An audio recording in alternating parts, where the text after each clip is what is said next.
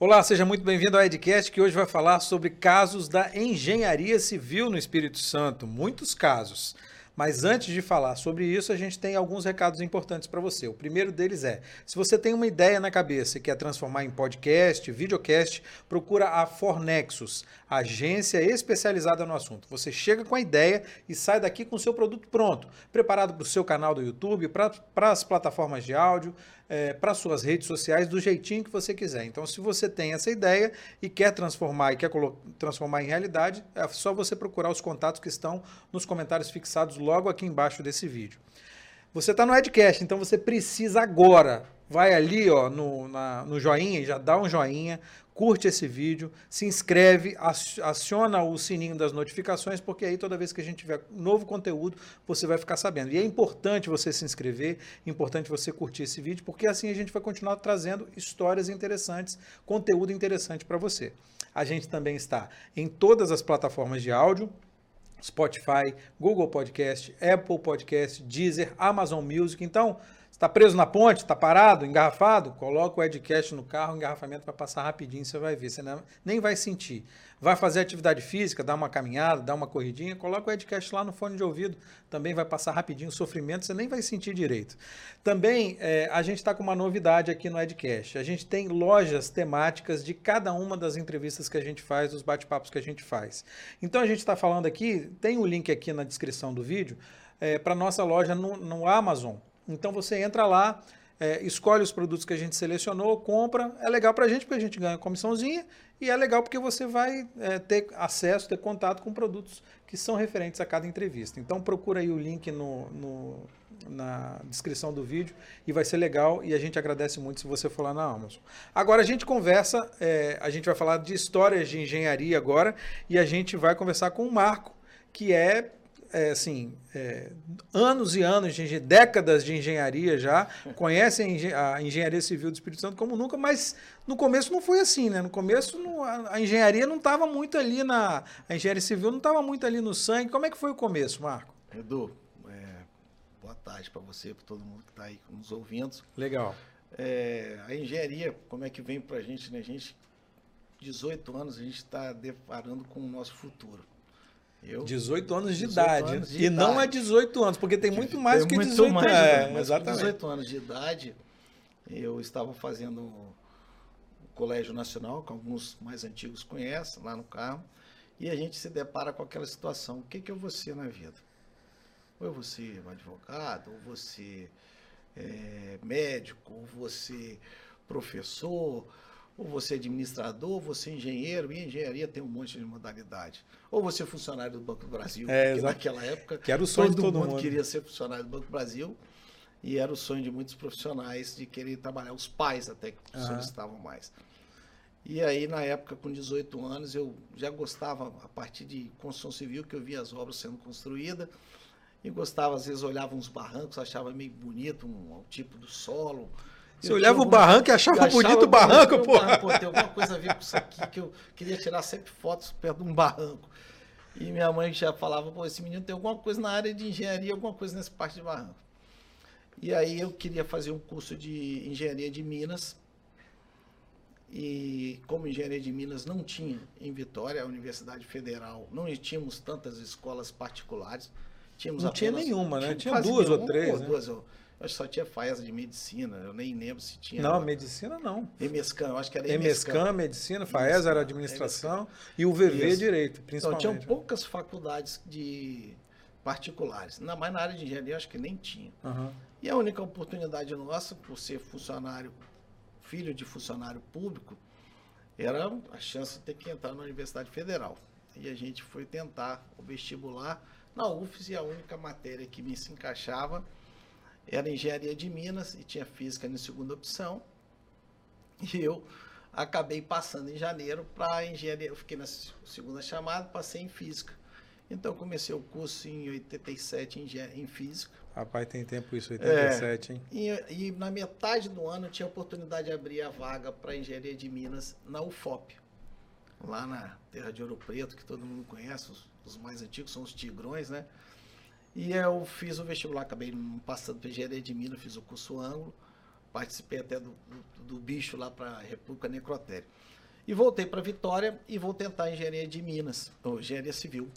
E fiz o curso que eu queria, engenharia civil, fazendo até física junto. Na época podia fazer dois cursos. Uhum. Passei na segunda chamada de 88.2, no segundo semestre. Uhum. Então eu tinha um 88.2, o 88 primeiro ano de janeiro. Isso, primeiro semestre. Né? Primeiro semestre folgado, estudando física já na UFS. No segundo semestre eu ia fazer engenharia de Minas, ia começar meu curso de engenharia civil, desculpa, engenharia civil. E eu acabei optando pela engenharia civil porque eu já via que eu tinha um lado de matemática que era o meu forte. Uhum. Foi aí que eu comecei toda a minha história de engenharia civil. Aí comecei trabalhando, na verdade estudando com alguns colegas que hoje estão comigo na vida cotidiana. Legal. Foi assim. Mas eu não tive essa oportunidade de os pais na época queriam que a gente fosse funcionário é, público, trabalhasse é, alguma coisa nessa exatamente. parte. É, é, você olhando, você, pô, você está falando de 88, 89, você se formou lá em 93, 92, 94. 94 é, olhando, aí você pega aqui, atravessa a ponte, você olha de cima, Vila Velha. Não tinha nada. Não tinha nada. Vitória mesmo, em alguns pontos. Como é que você vê? Você lembra disso? Você, você lembra dessa época? E, e olha, hoje, o que, que você pensa como engenheiro? O que, que você pensa quando você vê a cidade completamente diferente hoje? É, hoje, hoje, quando a gente começou a engenharia, é, realmente o pessoal ainda estava mudando para Enseada, para a Praia do Canto, pessoal estava migrando é, centro. Saindo do centro de Saindo do centro e indo para outros. E a nossa vida começou, eu comecei fazendo uma obra aqui no Espírito Santo, lá em Jardim Camburi, residencial. Que não tinha nada não também. Não tinha né? nada. Eram os prédios em três andares. Hoje você vê aquelas torres imensas lá. É. E fomos fazer do 19 torres. Era estagiário da Blocos, a falecida Blocos Engenharia. Isso. Onde me ensinou muitas coisas de engenharia. Jamais uhum. posso é, denegrei mais, pelo contrário, é, aprendi muita é, coisa de engenharia tudo nas bem, empresas. Você aprendeu, mas tem muita gente ah, que tá, amarrou o nome da Blocks na, é, na boca do sapo aí. Né? Mas é. eu saí na época e fui trabalhar em São Paulo, quer dizer, estagiando com eles, antes de estagiar com a, com a Blocks. Não, mas aí fala da obra lá de Camburi, Jardim Camburi. Ah, Jardim Camburi, a gente era estagiário, né? Estagiário com o sétimo período de engenharia trabalhava com o Fernandão, que era um engenheiro Fernandão mais antigo. Uhum. E a gente não conhecia nada. A gente era um garoto, novinho. Eu tinha uma Vespa. Quando eu ganhei, passei na faculdade, todos os amigos meus, oh, você vai ganhar. Ganhava um gol, um golfe, aquele todo Escort R3. Rapaz, eu falei, eu vou ganhar algum. Devo ganhar algum carro, né? Devo. Aí quando eu vi, ganhei uma Vespa, que eu sou muito grato, como de italiana, pelo menos andava, levava para a faculdade. Tinha eu e Peninha também, que tinha uma, uma Vespa preta. Aí você gente... fala isso agora, porque na época acho que você não achava isso não, né? achava? Rapaz, na hora, na hora que eu recebi, eu lembro até hoje, quando eu recebi a Vespa, foi muito engraçado. Aí o papai ligou para mim, vamos lá embaixo para você ver o carro, vamos ver o, um, tem um negócio para você te apresentar. Aí eu falou, pô, beleza, um carro. Porra, desci, aí ganhei. Vou, vou, vou, pegar um carro, descer um carro.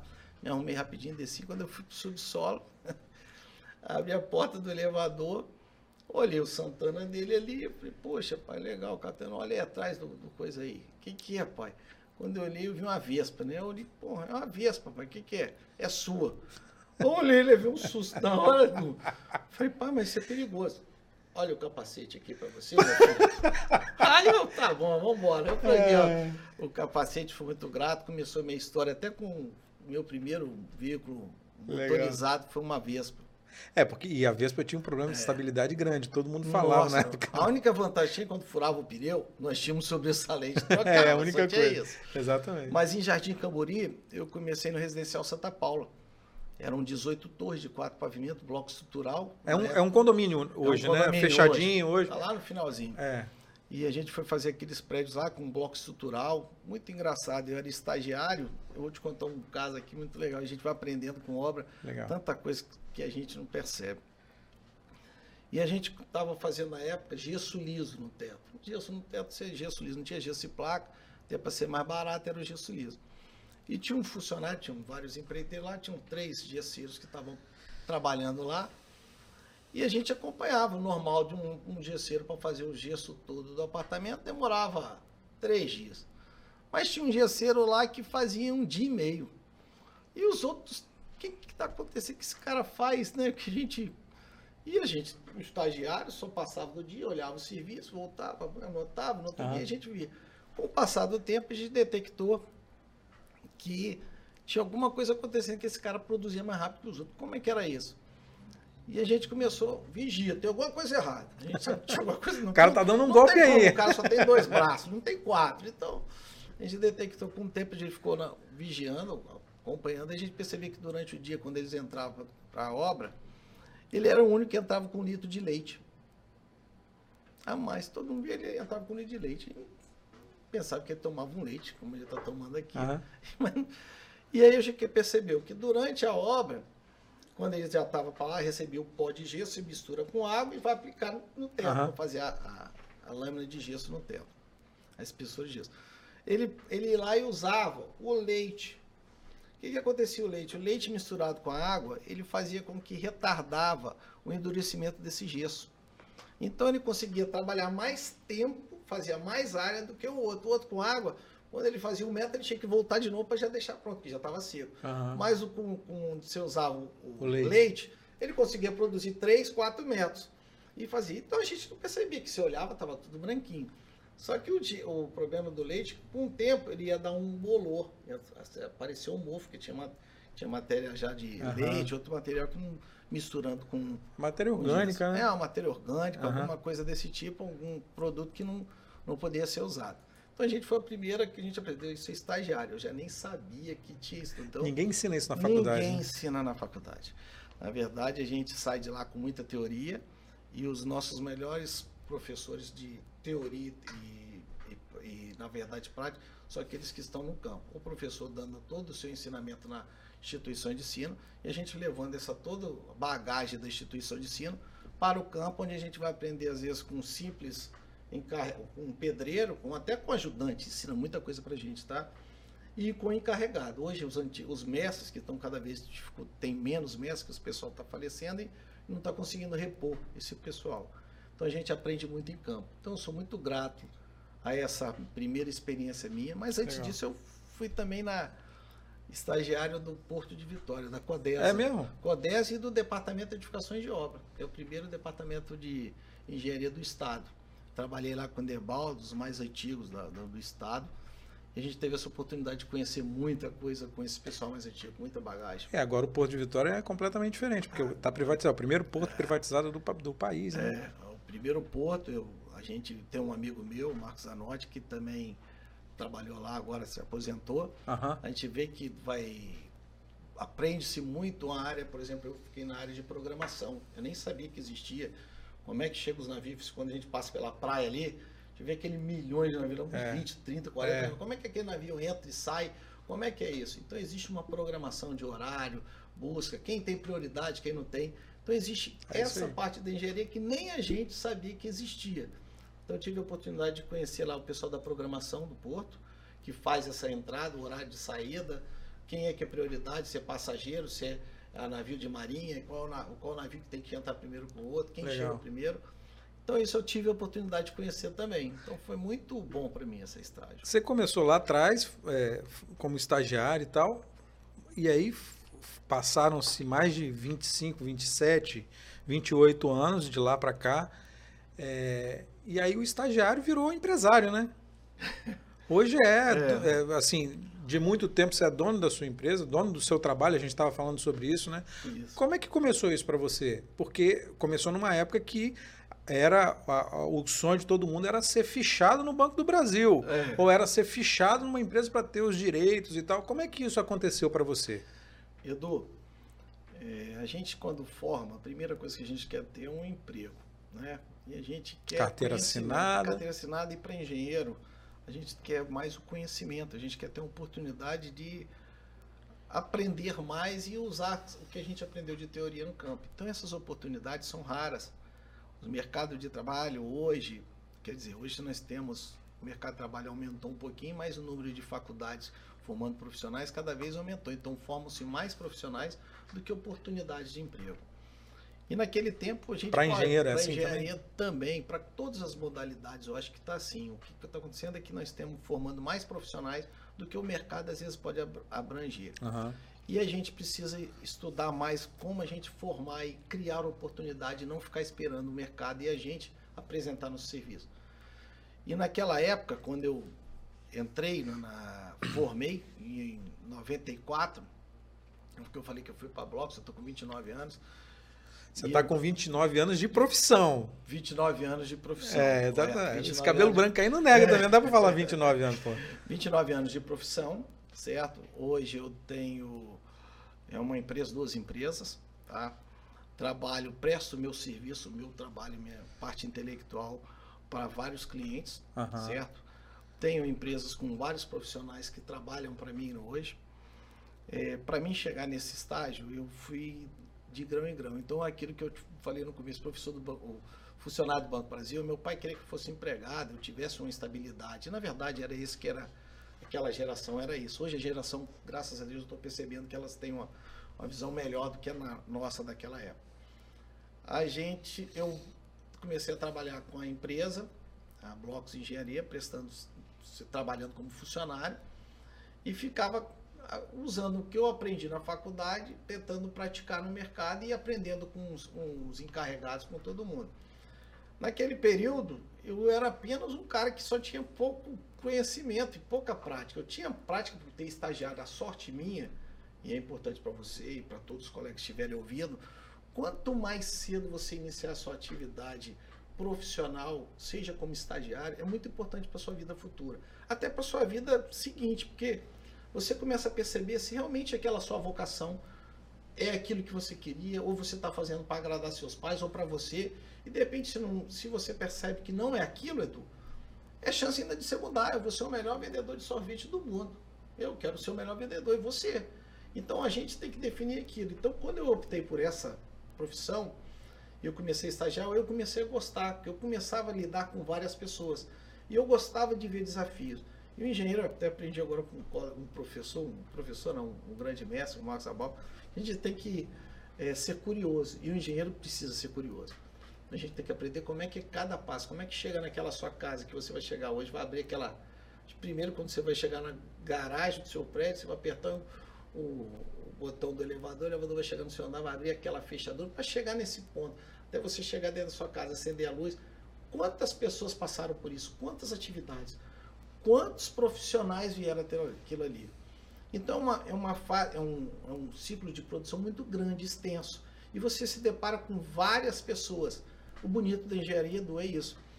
Hoje eu falo para quando os, os, estagiários vão para lá para a obra, ou quando vão os alunos que têm visita à minha obra, que eu falo que a engenharia é uma das coisas mais bonitas da, da minha área, que eu adoro. Porque todo dia você tem um modelo diferente, ou um problema, ou uma novidade, ou um conhecimento diferente. Nunca o dia, o dia anterior é igual ao dia seguinte. Quando chove, então, aí complica mais ainda. Então, eu tenho orgulho dessa profissão e eu, eu vejo com, como ela é tão grande oportunidades para todos os profissionais. E cada dia que a gente está vendo, eu acho que vocês já devem ter visto, prédios de drywall, placas de é. drywall, paredes de gesso, estão crescendo tantas coisas agora que o profissional tem tanta oportunidade de desenvolver e nós estamos, estamos engateando ainda, estamos começando a melhorar, fazer um estilo produção. Mas aí, como é que foi essa virada lá atrás? Como é que você deixou de ser o carteira assinada ah, para ser o para ser o empresário, o dono mim, da empresa? Para mim ser empresário, dono de uma empresa, eu até eu defini isso. Eu estava trabalhando numa obra em Guarapari, no edifício Aquamarine, se eu não me engano ali na praia da Praia das Castanheiras, onde tem o Siribá do lado ali. Tinha um estagiário, tinha um estagiário, tinha um encarregado, tinha um encarregado Ademir e o almoxarife Franklin. Lendo um jornal, quando antigamente tinha um jornal, hoje a gente está vendo cada vez é, menos, menos, informações, a gente tem que ficar sempre antenado. É. Eu li leu, falou, Marco, tem uma oportunidade aqui do banco. Um banco está contratando é, empresa de engenharia para fazer avaliação, acompanhamento de obra. Eu, naquele momento, eu li aquilo ali e falei, pô, acho que eu vou me inscrever, já que eu estou trabalhando fichado pela empresa, pela, pela construtora, eu vou ofertar meu serviço para esse banco, já que não é. Eu não, eu não tenho que estar carteira assinada, ele me demanda o serviço, eu vou lá, faço o serviço e volto. Recebo para tá bom, tá bom para ele, bom para mim. Aí eu comecei, montei minha empresa e fiz meu primeiro contato com um banco habitacional do, do a nível Brasil. Ah, foi a Caixa, né? Fez é, primeiro pela Caixa. Fiz é. um contato que eu estou até hoje prestando serviço para eles, é muito importante isso. ele gera muito, muitas oportunidades de emprego para vários profissionais do Estado e do Brasil, isso é a nível Brasil. E eu comecei ali. Dali, eu comecei a prestar meu serviço, eu tenho minha empresa, e era fichado por uma empresa. Chegou um determinado tempo, depois de uns oito anos de empresa, eu percebi que havia uma necessidade. Havia necessidade, não. Começa você a ser visto que você trabalha numa obra, numa outra, e as outras consultoras viu, apareceu uma oportunidade de trabalhar em, no Rio, que eu comentei com você. Uhum. O cara me ofereceu mais, aí eu falei, pô, eu O vou, dobro? O dobro, eu vou. Pô, Claro. Eu vou, como é que eu não vou? Eu vou. Aí eu tenho que avisar o proprietário da empresa. E aí quando eu fui conversar com ele, ó, recebi uma proposta, o cara me paga mais, o dobro um pouquinho, e eu queria ver se a gente puder, consegue ajustar isso, ou é, eu, eu, eu tenho que te agradecer, e eu, eu, saí de lá e passei a informação para o, o proprietário. E voltei para casa e eu tinha um grupo de oração de casais, que vários amigos nossos, pela igreja. Legal. E um profissional, um, um profissional como a gente, o Mário Lage. Contei a história para ele, ele virou para mim e falou assim, Marco, você não vai trabalhar nem para A, nem para B. Eu falei, como, rapaz? Você vai cobrar o dobro, não o dobro que eu era. O cara cobrou mil, se, se o cara te pagava mil, o outro ia pagar dois mil, você vai cobrar quatro. Eu falei, você está ficando maluco. Como é que eu vou fazer isso? Não, você não tem sua empresa, agora você vai prestar o seu serviço. Na hora, você fica preocupado, porque você vê aquela história toda do seu pai, pô, fui de garantia, se eu ficar doente, pô, eu vou ter que me aposentar. É aquela confusão, você fica preocupado. É normal em todo, toda mudança, É. paradigma de seu, só mudança de vida. Eu falei, eu, eu acho que eu vou. Pensei à noite conversando com a esposa, eu falei, eu vou fazer isso. Foi quando deu uma virada na minha vida. Eu montei minha empresa, eu tinha minha empresa, prestei meu serviço para essa empresa, presto serviço para outros profissionais, para outros clientes. Mas Aí, como é que você chegou e falou, não, vou ganhar o dobro do dobro, vou ganhar 4 mil? Como é que foi isso e como é que você conseguiu convencer? Como é que foi isso? Primeiro que a empresa ela acaba deixando de pagar o fundo de garantia, o tempo de serviço, o fundo de garantia, suas férias terceiro, e você vai receber E os encargos todos, seus né? encargos. Cabe a você como profissional, o dono da sua empresa, perceber que você tem uma necessidade de ter um, uma Uma retaguarda. uma previdência. É. Então você vai começar a pagar a sua previdência. E eu não vou ficar esperando meu fundo de garantia vir lá na frente, quando eu tiver velhinho, para poder pegar meu dinheiro e agora. Eu, eu quero aproveitar esse dinheiro que era investido lá no fundo de garantia, fosse investido comigo agora. Foi quando eu comprei meu primeiro terreno, fiz um empreendimento para mim, com vários amigos de infância, colegas de infância, e foi quando eu dei minha guinada. E isso, para a gente fazer isso, é, precisa ter mesmo primeiro um, controle da gente, que a gente vai ter uma mudança, não ficar esperando a gente que vai ter que correr atrás, porque se o contrato acabar, eu vou procurar outro contrato. Isso cabe a cada um. Isso talvez foi um déficit da faculdade, que eu acho que hoje todas as instituições de ensino deveriam ensinar mais o profissional a ser empreendedor. Apesar da geração mais nova já está sim percebendo esse, essa valorização dele, valorização intelectual. Lógico que quando você forma você não tem tanto, mas aí com o tempo você adquiriu, você vai apresentar o seu produto para o cliente, seja A, B, C, D ou aqui. E você forma a sua empresa. Então hoje eu tenho uma empresa, duas empresas que eu comentei com você. Aham. Tá milionário, cheio de Tô dinheiro. milionário. não. Atuar, você me contou história legal, me lembro aquele negócio do.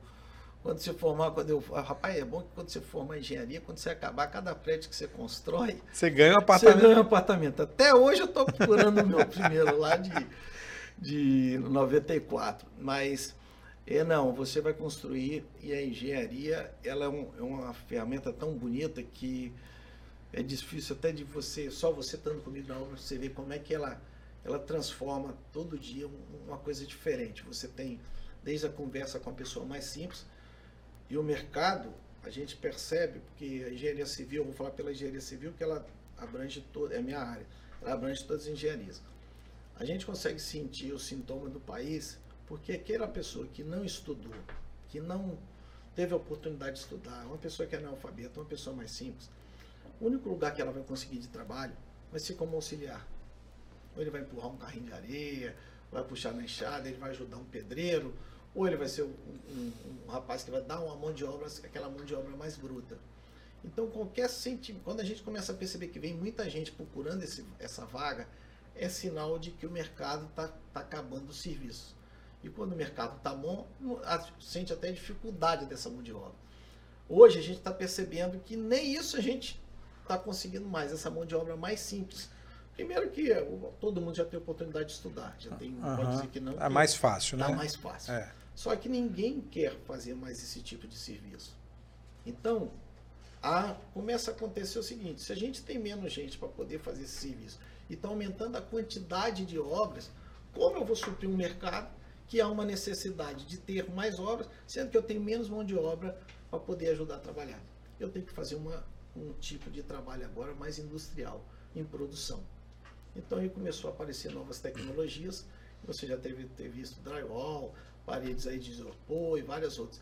Então é o mercado já começando a se movimentar por essa falta de mão de obra e dar velocidade e até por material também.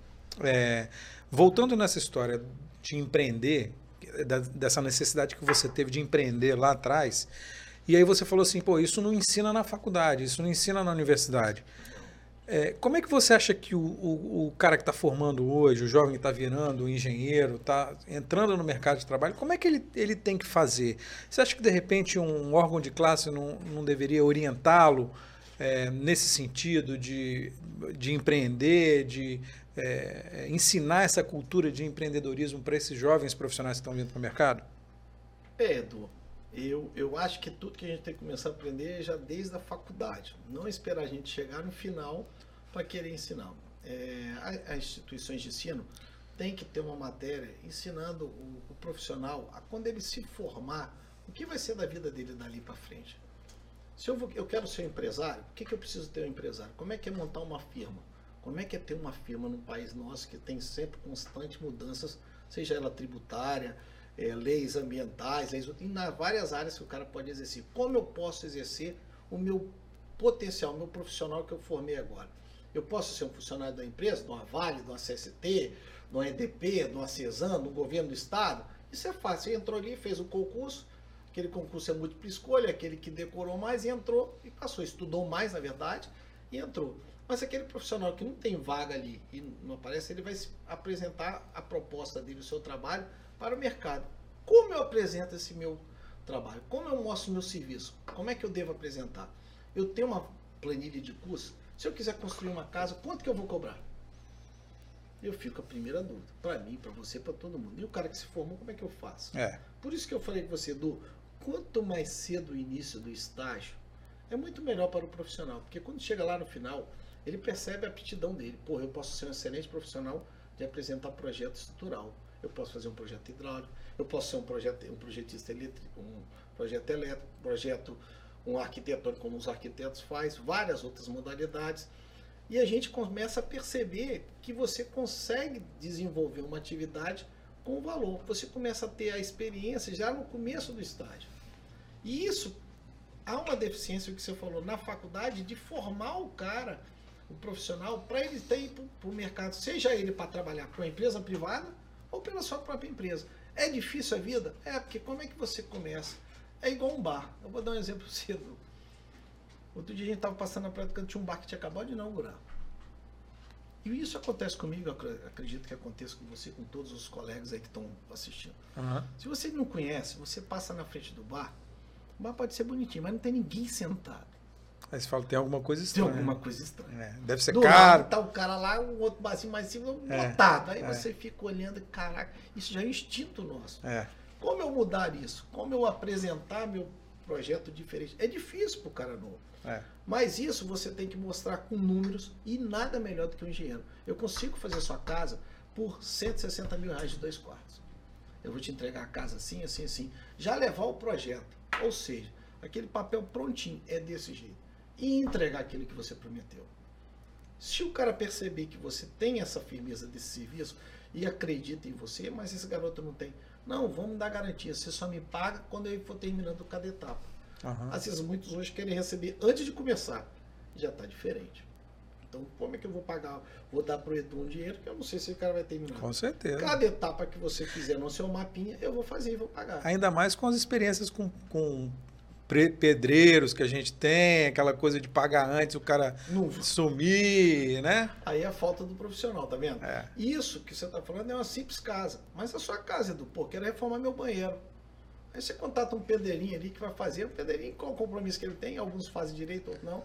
Mas se tiver um profissional que já te leva o pedreiro lá, deixa a sua casa, quando ele entra para quebrar seu banheiro, acaba estourando sua casa inteira, é. você fica revoltado. É. Então aí é a necessidade desse profissional apresentar esse trabalho com melhor qualidade uhum. e mostrando que ele vai pagar por um serviço que vai fornecer para ele toda a garantia. Mas não tendo isso na faculdade, na, no curso universitário, você não acha que o, a, as entidades de classe, por exemplo, não poder, poderiam intervir, oferecer esse tipo de, de treinamento ou esse tipo de conhecimento para os estudantes recém-formados? Sim, é importante. Isso, o recém-formado, ele sempre tem que estar atualizando. Por exemplo, a, a, a lei tributária que está vencendo aqui uns 15 dias, a gente não sabe o que vai acontecer com nós. Quanto que vai vir de aumento?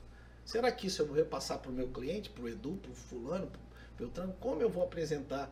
O que, que vai acontecer comigo? Vai aumentar meus impostos e eu vou ficar como? Eu vou reduzir meu lucro e eu vou ter que cobrar mais do meu cliente? Como eu vou?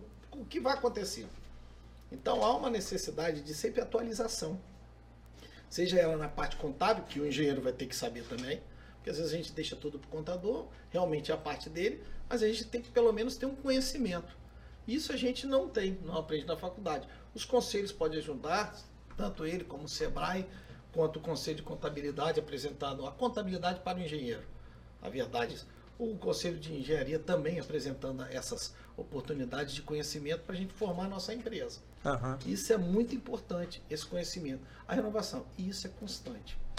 É, aí você está falando que você começou lá com um prédio de quatro andares, condomíniozinho, Jardim Camburi, não sei o quê, e hoje você é o engenheiro das, das obras de luxo, né? Como é, que, como é que isso se transformou na sua vida e que obras de luxo são essas que você está envolvido? Não, eu tenho, eu tenho algumas obras que eu presto serviço para a construtora Bauer. Uhum. Estamos trabalhando algumas obras da Nasca com a Bauer, lá atrás do shopping, lá no, na Praia do Canto, já tivemos a Mata da Praia, várias outras obras. Eu também presto serviço para algumas obras na Ilha do Frade, Guarapari, Pedra Azul, Vila Velha. Mas Como não é, é eu, esse... Marco Aurélio. Não, mas... primeiro se eu falasse, o cara fala, pô, você está olhando tudo? Não. Tem vários engenheiros nessas obras. Não, tudo bem, mas como é que você chegou aí? Porque para chegar aí você tem uma, uma, uma, estrada aí, né? É, foi. Primeira coisa, você tem que ter estrado que você falou, tem que ter um conhecimento de causa, de material e a confiabilidade. Hoje a gente não tem tantas pessoas. Para você criar confiança no mercado, você tem que entregar alguma coisa. Entregar bem feito. Se você não entregar bem feito, não adianta que você não vai ter confiança. E aí você vai começando de grão em grão. Até eu chegar nesse momento que eu estou hoje, como vários amigos meus também estão, tá? Não é só eu não, vários outros. A gente começa a vender, fazendo até uma casa. Há pouco tempo atrás, eu e meu sócio fizemos uma casa em Campinho da Serra 160 mil. Casinha 2 quartos pequenininha para vender. Desde, desde essa casa de 160 mil, eu estou fazendo uma casa hoje de 5 milhões, 6 milhões. Olha só como é que é diferente. Que maravilha, Mas hein? o mesmo conceito que se dá para aquela de 5 é o mesmo para de 160. Vai morar uma família ali dentro. Eu quero uhum. o melhor. Cada um vai dar aquilo que tem condições de fazer. Então a gente tem um conhecimento que a gente adquiriu daquelas obras iniciais, lembra que eu te falei lá atrás? Uhum. Desde lá do Dell, é. do, da Blocos uhum. e várias outras empresas que uhum. eu vim trabalhando, e conhecimento junto ao, à Caixa Econômica de visitando esses tipos de obras. É, porque para fazer as vistorias lá da Caixa, você tem que visitar tudo quanto é tipo de obra. Né? Você verifica obra simples. Um fato curioso, eu comentei com você, não sei se pode falar. Pode, à vontade. Aqui pode falar tudo. Eu, eu tenho mania de uma vez por ano viajar pelo Brasil, escolho uma cidade, eu, principalmente o sul do país. Eu fui para o Nordeste também, eu visitei Balneário Camboriú. Uhum. E aí você deve ter visto falar do. Que são, as, que são os arranha-céus lá. Gigantes. Inclusive que apareceu, é, circulou aí nesses grupos de WhatsApp é, o vento batendo, o negócio, a piscina dentro do apartamento, a água é. balançando, saindo da piscina, negócio assustador, né? Isso, isso é, mostrando aí, ele tem que, ele na verdade tem, tem que, balançar, tem né? Que balançar, Se ele não balançar, é que é o problema. Tá funcionando. É. Eu fui conhecer há dois anos atrás, eu fui no Yacht House, aquelas duas torres maiores que Sim. tem no país hoje, vai ter outras que vão ser Isso, maiores. exatamente. E eu tive, é, fui para conhecer, conheci um amigo meu que morava lá em Santa Catarina, eu falei, rapaz, eu preciso visitar umas obras aí me abre espaço para algumas obras que eu quero conhecer o que, tem de novidade lá. E quando vocês vierem para cá, tá aberto aqui, né? Isso é um é. intercâmbio, a gente tem que conhecer mesmo. E aí eu fui para Ele falou, Marcos, você vai lá no Yacht House. Fui nele, fui em outras obras em Joinville. Também o sul do estado tem muita coisa importante. Em área de, área de tecnologia, na área de construção civil, o sul do estado realmente se destaca. É um, sul de Santa Catarina. Sul de, sul de Santa Catarina, sul do, região sul do país. Santa uh -huh. Catarina para ali. Uh -huh. E aí eu fui conhecer o Yacht House. Pô, cheguei lá, aquele prédio gigante, ele esticava o pescoço para cima e não parava de ver. Falei, rapaz, vamos lá, vamos lá em cima. Aí pegamos o elevador e fui conhecendo a estrutura, como é que eu já conhecia, mas como é que é a estrutura. O prédio já estava pronto? Pronto, pronto. Não, estava em estrutura, fazendo alvenaria, rebocando, iniciando a parte Academia. de acabamento. É, ia começar acabamento. E chegou lá, eu fui na última cobertura que vocês devem ter visto aí no, no Instagram, aí, a cobertura do Neymar, 50 milhões, não sei qual é. é. E eu tava visitando lá, o cara tava concretando a laje do, do heliponto lá em cima. E a gente via aquilo lá e você via as nuvens lá embaixo, para eles assim, rapaz, o que, que é isso? E a gente ficava preocupado, né? Não, não, tinha ido tão alto. E na hora de descer, eu olhei e comecei a observar debaixo das bancadas, da pia de, da pia de cozinha de cada morador hoje. É, a gente quer facilidade, lembra que eu falei que a, a engenharia tem uma produção, está melhorando a qualidade de velocidade. E ao mesmo tempo, a nosso dia a dia cotidiano, a gente não vai ter cada. No futuro, nós não vamos ter uma funcionária trabalhando para a gente. Já não temos. É. Vai cada vez ficar dificultando a nossa vida, dificultando não, fazendo com que a gente se reinvente. Então tinha uma máquina de lavar louça, que hoje todo mundo já tem, a maioria, grandes pessoas. E a máquina de lavar louça, a bancada da sua casa é 60, 70 centímetros. E a máquina de lavar louça, ela é 70. E quando ela, ela é 70 no, na armação, no quadrado. Atrás dela tem a mangueirinha para ligar. Uhum. Né? Então eu vi, quando eu li lá embaixo, vi um buraco na parede, na bancada dele, que, que aquele na parede, assim, em vez de ser retinha, tinha um buraco para dentro, com um cano para direita, outro cano para esquerda, um de água, de esgoto. O que, que é isso aqui? Isso aqui é para máquina de lavar, porque quando a gente empurra, se não tiver para frente, a máquina de lavar fica para fora da bancada. Entendi. Aí eu falei, rapaz, então esse que é o buraco do Neymar? Aí eu falei com o cara brincando, buraco de Neymar, e o cara riu, o engenheiro lá, o Renato, aí, porra, mas buraco de Neymar é, faz de conta que é o buraco do Neymar, que eu aprendi com vocês aqui. E trouxe para algumas obras minhas. Então eu, de vez em quando eu vou nas obras, brinco, né? Ó, e aí, vai ter um buraco de Neymar? Tem. Aí os, os estudantes, todo mundo vai lá e pergunta, cadê o buraco de Neymar? Eu tenho que mostrar. Virou referência, já, né? Virou um buraco de Neymar. Legal. É, qual a diferença das obras lá de Santa Catarina para as obras aqui do Espírito Santo? A mão de obra deles lá é bem mais qualificada que a nossa. Eles estão num nível de evolução em produção muito maior. Né? Então você tem. Você não, você não encontra Lembra que eu te falei da mão de obra simples? Hoje, qualquer profissional lá deles, eles já estão com salário às vezes três vezes maior que o nosso. Já são um cara que já são estudados. Mas isso é, é o nível de engenharia ou é, um, não, é todo mundo? Vamos falar o mais simples. De engenharia, eles estão igualados com a gente. A gente não tem muita diferença, não. Uhum. A gente tem o mesmo, o mesmo, como é que fala?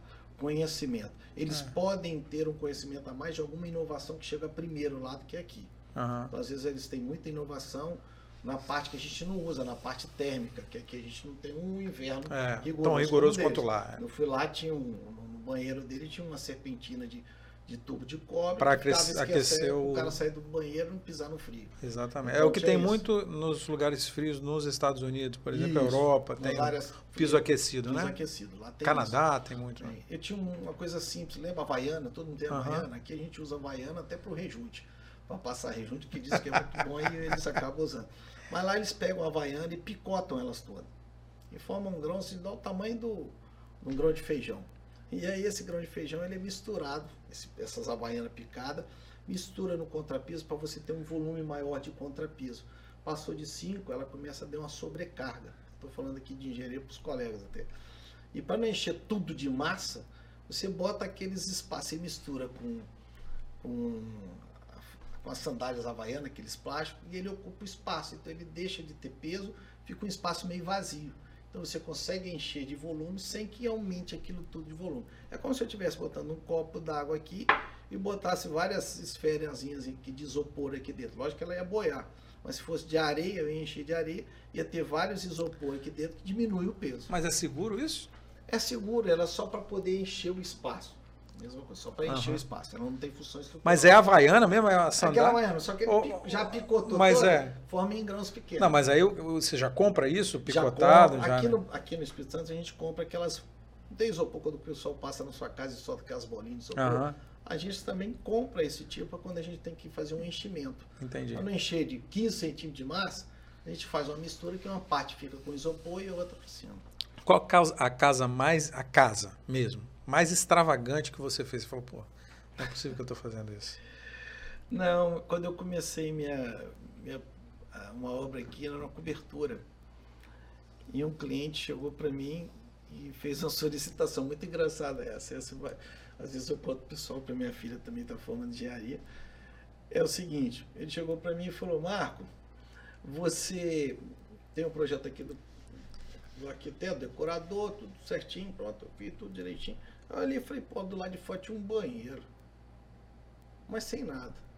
Eu estranhei, ele falou, mas que banheiro é esse? Não, Marco, isso aqui é o vaso do cachorro. Aí eu virei e falei, caraca, eu formei engenharia para fazer um vaso para cachorro? Como é que existe isso? Eu ficava até encucado com isso, como é que era, né? Um vaso para cachorro. E foi, foi aquela coisa mais extravagante da minha profissão que eu vi e falei assim, caraca, existe isso, como é que o mundo tá tão avançado que a gente nem estudou isso na faculdade que tem um, um vaso para cachorro. Mas nada mais é que era um vaso turco. E o cachorro. Vaso turco é aquele que é, na, é no piso, no né? Piso, que é proibido hoje usar até pelo Ministério do Trabalho.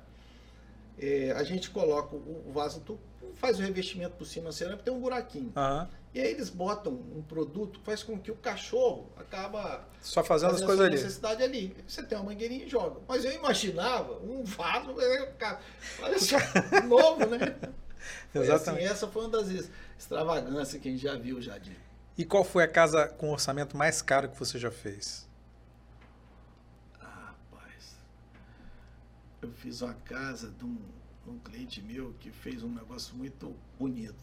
Está lá na Pedra da Cebola. Ele vai estar tá até ouvindo isso aí. Legal. Ele fez uma viagem com a esposa dele e foi no Lago de Garda. E ele tirou uma foto lá que ele se encantou pelo local. É, o Lago de Garda é sensacional. Eu quero, eu quero fazer uma parede do lado da piscina fora fora com essa foto em vidrotil. O vidrotil é uma pedrinha pequenininha e cara. Rapaz, mas como é que eu vou fazer isso?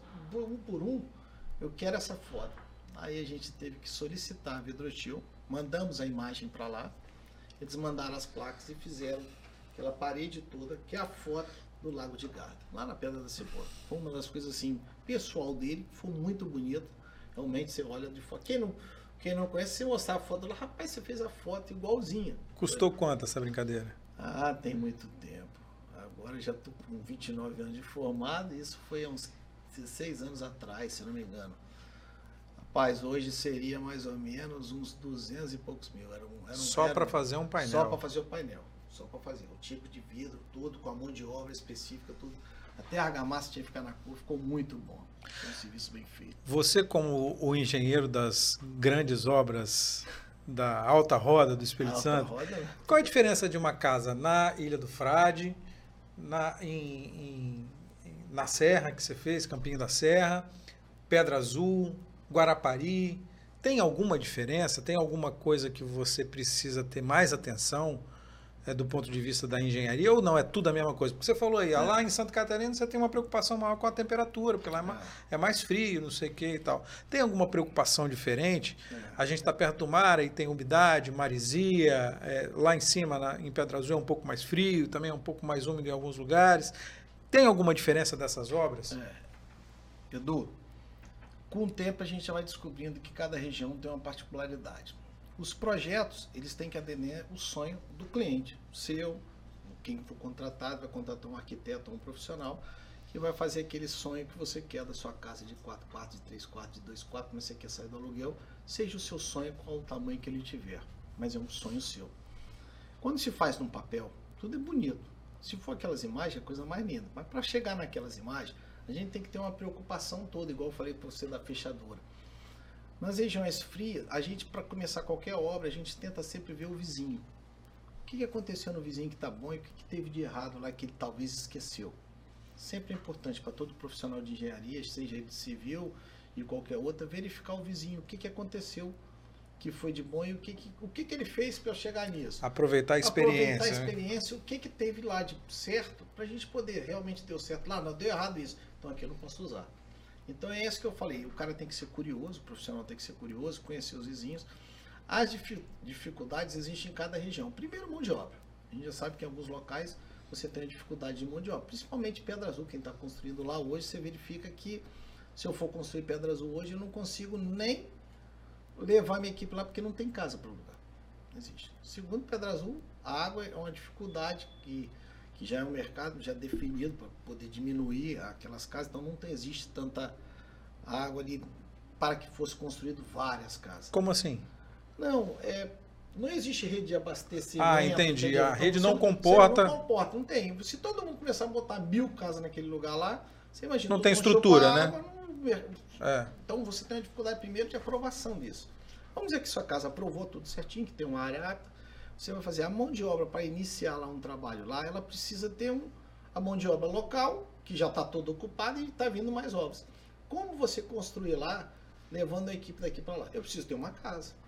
Hoje o mercado. Uma base, né? Uma base. Eu não tenho. Então, isso é uma particularidade em cada. Estou falando de Pedra Azul nas regiões de montanha. Alguns locais tem, outros não. Uhum. Na região de praia, a mesma coisa. Se você está na Grande Vitória, tudo é mais fácil. Você quando começa a afastar, quando você for para Buenos Aires, outras regiões ali, você também tem um pouquinho de dificuldade. Agora a Paris já tem uma melhora. Mas aí você tem que deparar com os projetos que você tem que se preocupar por capilaridade, água que possa vir a estourar a Paris pela parte de baixo. Uhum. A, a parte de fundação, às vezes tem um brejo, alguma coisa do lado que você vai ter que se preocupar, vai ter que fazer uma fundação mais expressiva ali. Então você tem umas dificuldades nesse ponto de obra que a gente já começa a perceber antes de fazer.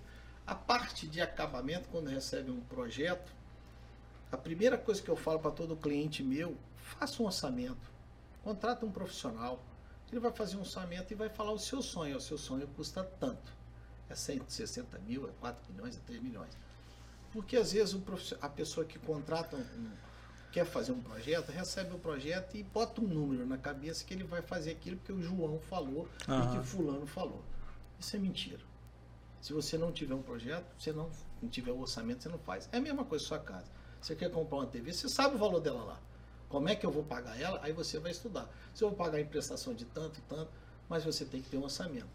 E a maioria hoje das pessoas tem um projeto, e às vezes querem iniciar um projeto sem ter orçamento. A primeira coisa que ele fala, por favor, faça um orçamento. Contrata um profissional. Eu não quero saber, eu vou construir para você, mas eu queria que você contratasse um profissional. O profissional vai te apresentar um projeto, um orçamento, você vai pagar o orçamento para ele, ele vai fazer o orçamento, ele traz o projetinho com o orçamento da casa. Aí ele leva aquele número para você, você leva um susto. Caraca, não é isso não. Você tá errado, papai. Essa é a primeira coisa que o cara aqui. Até na, Todo mundo, né? Até né? na simples forma do seu banheiro. É. Até na simples forma do seu banheiro é assim. Eu vou falar isso porque eu sei que vários colegas passam por isso. Mas aqui, por que, que a obra sempre sai mais cara do que a gente está esperando? Porque às vezes não fizeram orçamento. Não, mas mesmo assim, mesmo fazendo, sempre tem alguma coisa a mais que faz. Não, tem que fazer não sei o que, ó, encontramos ó, não sei o que, não. não sei aonde. Aí você está falando duas coisas. A obra de reforma a gente pode se deparar com problemas que a gente não conhece lá da casa, do uhum. empreendimento, tá? Mas na obra nova, iniciada, que você vai começar do zero, se você tiver todos os projetos desde o começo ao fim, você já tem um horizonte, você tem aquele número. Você tem alguma alteração que pode acontecer durante a obra? Pode. Às vezes aumentar o aço, como foi lá em 2021, que teve uma explosão do aço, então ele estoura o valor. Foi impressionante daquele... isso, Foi né? Foi impressionante, hoje já está caindo. Então você está tendo hoje, por exemplo, qual o gargalo nosso hoje que a gente tem no mercado? Esquadrilha de alumínio. Tem esquadrilha de alumínio que, se dependendo, ela custa quase 25% da obra. E aí quando o cara leva um orçamento para a gente mostra, e fala, ah, Marco, eu não consigo fazer essa casa por esse valor. Eu falei, ó, você não contrata a pessoa, vamos fazer a curva ABC, que a gente chama ABC, uma curva maior, onde estão tá os, os pontos mais altos, os picos. Ali a gente pode reduzir. Ó, esse tipo de linha é muito caro, bota uma linha que te atende, você não precisa andar com a Mercedes, mas você pode andar com outro carro, uma outra linha mais barata que atende a você você conseguiu reduzir 200, 300 mil. E vai atender a mesma expectativa que você queria da sua casa. Ah, esse tipo de cerâmica que você escolheu, essa cerâmica custa 250 reais. Tem a mesma cerâmica de outra modalidade, que é a mesma coisa, que custa 70 e aí.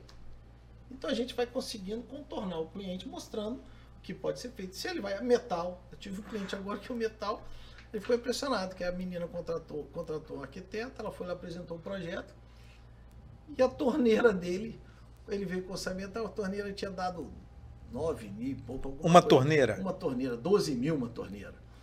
Aí eu falei, pô, olha só como é que ficou. Falei, mas essa torneira vai cair água igual uma outra.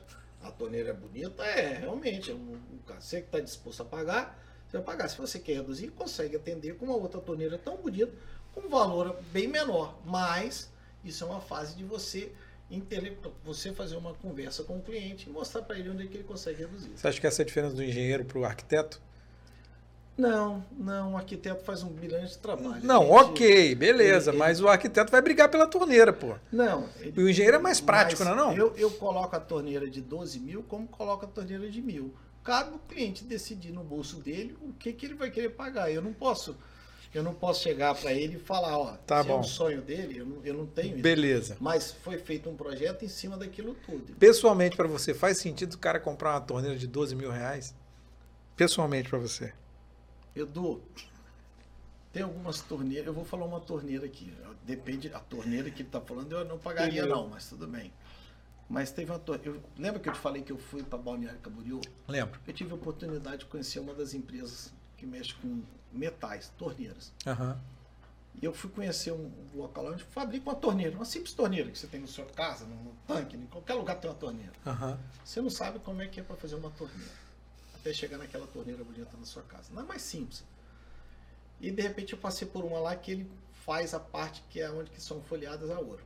Lógico que não é para vendida para cá. Eu estava lá vendo, tem uma área exclusiva onde as pessoas tiram os anéis, tiram tudo quanto é metal para poder visitar é onde o cara ia fazer essas torneiras banhadas a ouro.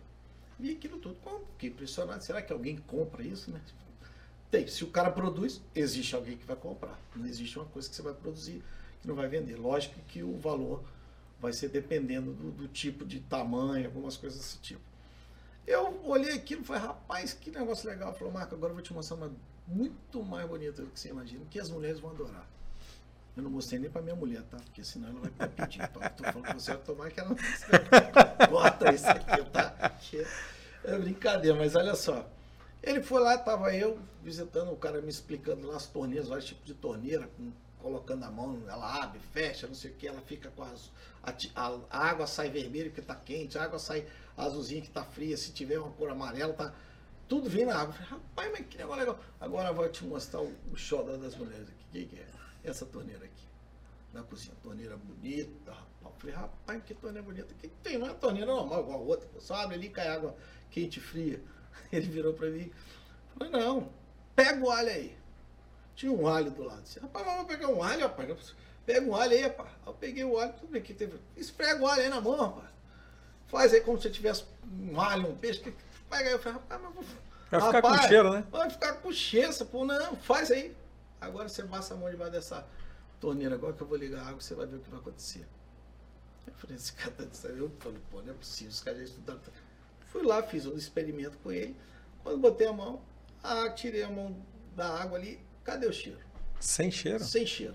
Mas isso Aí é... eu, eu falei, rapaz, tem essa torneira, mas a torneira custava 9 mil, as outras torneiras eram 2. Falei, rapaz, existe isso, existe. Então, para você ver, aquela pessoa que optou por uma torneira de 12 mil, que não era essa de cozinha, era uma outra de outro detalhe, foi um detalhe para aquele tipo de acabamento. Se você tem a condição e quer fazer um sonho seu, que é seu, o seu sonho é de acordo com o seu bolso. Então, às vezes, cada, cada cliente vai vai regulando isso. Por isso é importante. E a arquiteta tem toda a capacidade de trocar aquela de 12 por uma de 2 ou de 3, que atenda a mesma especificação. 2 e de 3 que já ainda está caro, tá? Muito caro. Ou até menos. Aí Duzentinho, cenzinho, cenzinho, cinquentinho. Cenzinho, você vai, mano, vai dar para onde ele queria colocar. Não dá, não. É, com, quanto, com quanto de dinheiro dá para construir uma casa hoje na Grande Vitória? Ah, primeiro na Grande Vitória você tem que encontrar um terreno terreno não tá Não, esquece. Vamos, é, esquece o terreno. Tô falando da casa, sua área, pô, engenharia. Não, isso, isso vai variar. Você falou 160 lá na Serra. Uma de dois eu quartos. Uma de dois quartos, simples, por 160 mil lá. Mas preço final ou foi o seu custo? Isso eu, eu vendi por 180. Eu fiz o meu custo dela, tinha dado 120 mil. isso há dois anos atrás. Mas era uma casa que eu peguei num terreno de 200 metros quadrados, uma casa de 60 com duas águas de telha. Então, telhado com duas águas. E era uma casa toda gramada, eu murei ela toda com coisa. Então é uma casa diferenciada. Se fosse vendida hoje, eu teria que pedir até mais. Mas como eu vendi agora há pouco tempo, mas eu consegui atender a uma casa com 130 mil, 140 mil eu consegui fazer. Uma casa simples, tá? Uhum. É para onde você está começando sua vida, você não tem, uhum. não tem ainda. Eu quero sair do aluguel, eu quero ter meu canto. Sei lá, tem um dois quartinhos, uma cozinha americana, um, um quartinho, bem, uma, não é nem suíte, dá para ampliar depois. Mas hoje você consegue começar uma casazinha e você consegue vender por 140, 150 mil. Você faz uma boa casa. Até menor, mais barato. Mas aí vai depender do que, que você quer, porque uhum. é difícil. O terreno é que vai comandar. E a mais cara? Mais cara. Céu fiz... é limite? O céu é limite, mas já fiz, já fiz casa já chegando a 5 milhões e pouco. 5 milhões. É, 5 milhões. Isso é 5 milhões para mim, mas se for de venda, uma casa que a gente fez agora. É, é uma casa que a gente fez agora com valor expressivo, esse número. O cara está vendendo por dobro. Por 10 milhões? É. Mas ela sem o terreno, lógico que você vai botar o terreno. É, é. Aí ele vai. Depende, um dependendo do lugar. Mas tem procura para isso sim. Tem Existe, procura? Tem, tem muita gente procurando. Tem muita tem gente. gente que, quando a gente fala os emergentes, pessoas emergentes, é porque às vezes ele não tem aquele tempo de espera. E às vezes o cara tem o dinheiro para comprar, e não vou esperar. É igual a gente, a gente construir, se quiser, vou construir, é. Pô, vou comprar um apartamento pronto, já está é, pronto. É, e é verdade, você quer fazer isso. Prático, né? É mais prático para as pessoas. E a pessoa tem essa condição e ela não quer esperar, é um direito dela, faz. Se o outro vai vender, aí outros. Aí é outro, são outros 500. Mas existe público para tudo, tá? É lógico que não tem nada, da noite para o dia você vende isso, não faz isso. É. Mas isso é uma construção aos poucos. Legal, quem quiser construir casa, apartamento, prédio, é só te procurar. Estamos junto aqui, Marco Brunetti, pode procurar. A gente está disposto a trabalhar com a gente aí. A gente quer fazer mais casa, realizar mais sonhos, criar mais oportunidades para profissional, para mão de obra capixaba e levar pra, a gente nosso serviço para fora do estado. Eu sempre quis mostrar que o capixaba ele tem um, um potencial muito maior do que a gente imagina. A gente pode trabalhar no Espírito Santo, podemos trabalhar em qualquer lugar do país e fora do país. Quando eu falei que a gente foi para Santa Catarina, eu percebi que a gente tinha também um potencial até igual, até melhor. Não desmerecendo, mas mostrando que a gente não é você o pequenininho do espírito da região sudeste, não, pelo contrário, a gente pode trabalhar com qualquer um de São Paulo, Belo Horizonte, Rio de Janeiro, Santa Catarina, Brasília, qualquer estado da região Nordeste, Pernambuco, regiões que crescem, a gente tem potencial para isso. E até profissionais muito mais capacitados. Legal, Marco Brunetti, muito obrigado, valeu pelo papo, sucesso para você. Se eu for construir casa um dia, eu te procuro lá. Vou, vou pedir desconto. banheira também. Vou, também? Agora a torneira, você fala A torneira não, a torneira não. E não, o buraco do Neymar a gente faz na sua casa. Beleza, tá fechado, valeu.